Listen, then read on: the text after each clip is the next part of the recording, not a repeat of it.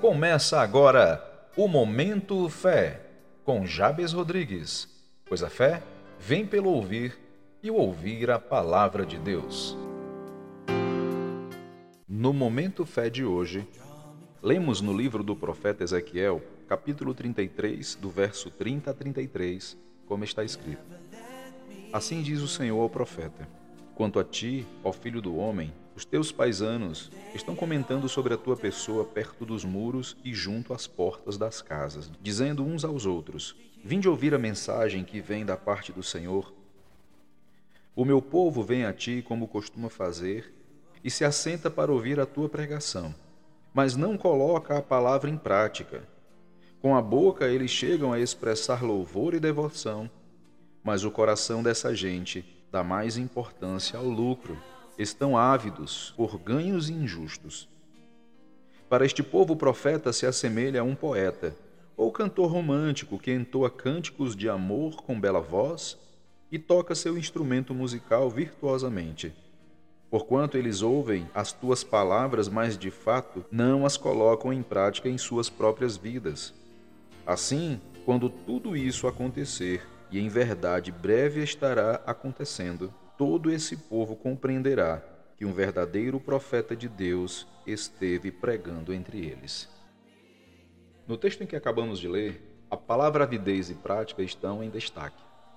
A palavra avidez ou ávido, conforme o texto, significa desejo ardente.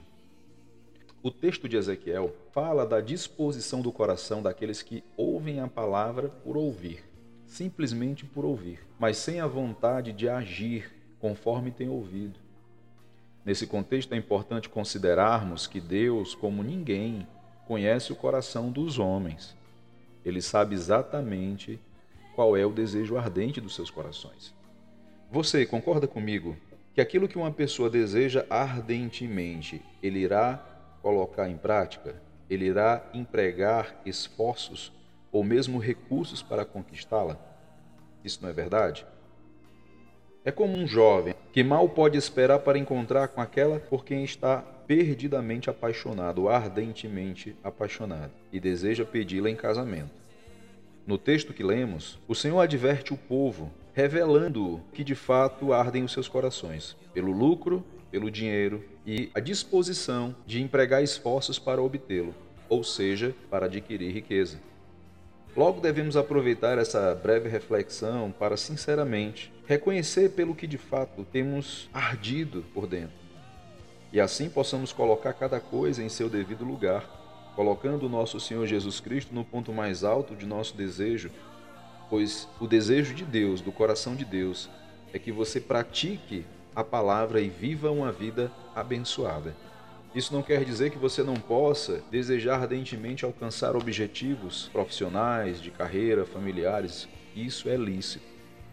A questão é que, no contexto em que lemos o texto de Ezequiel, a palavra estava sendo desconsiderada. As pessoas estavam se reunindo, elas estavam ouvindo, mas a prática não estava sendo feita. Mas quando se trata de projetos e desejos pessoais, as pessoas investem tudo que têm o Senhor Jesus fala, inclusive em Mateus, capítulo 7, versículo 24, sobre a importância da prática da palavra, dizendo: Todo aquele que ouve as minhas palavras e as pratica será comparado a um homem sábio que construiu a sua casa sobre a rocha. Você que já conhece essa passagem sabe o que aconteceu. Existem dois personagens, um homem sábio e um homem imprudente.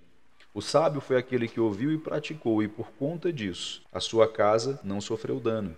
Entretanto, aquele que simplesmente ouviu e não praticou, a sua casa foi destruída pelas adversidades.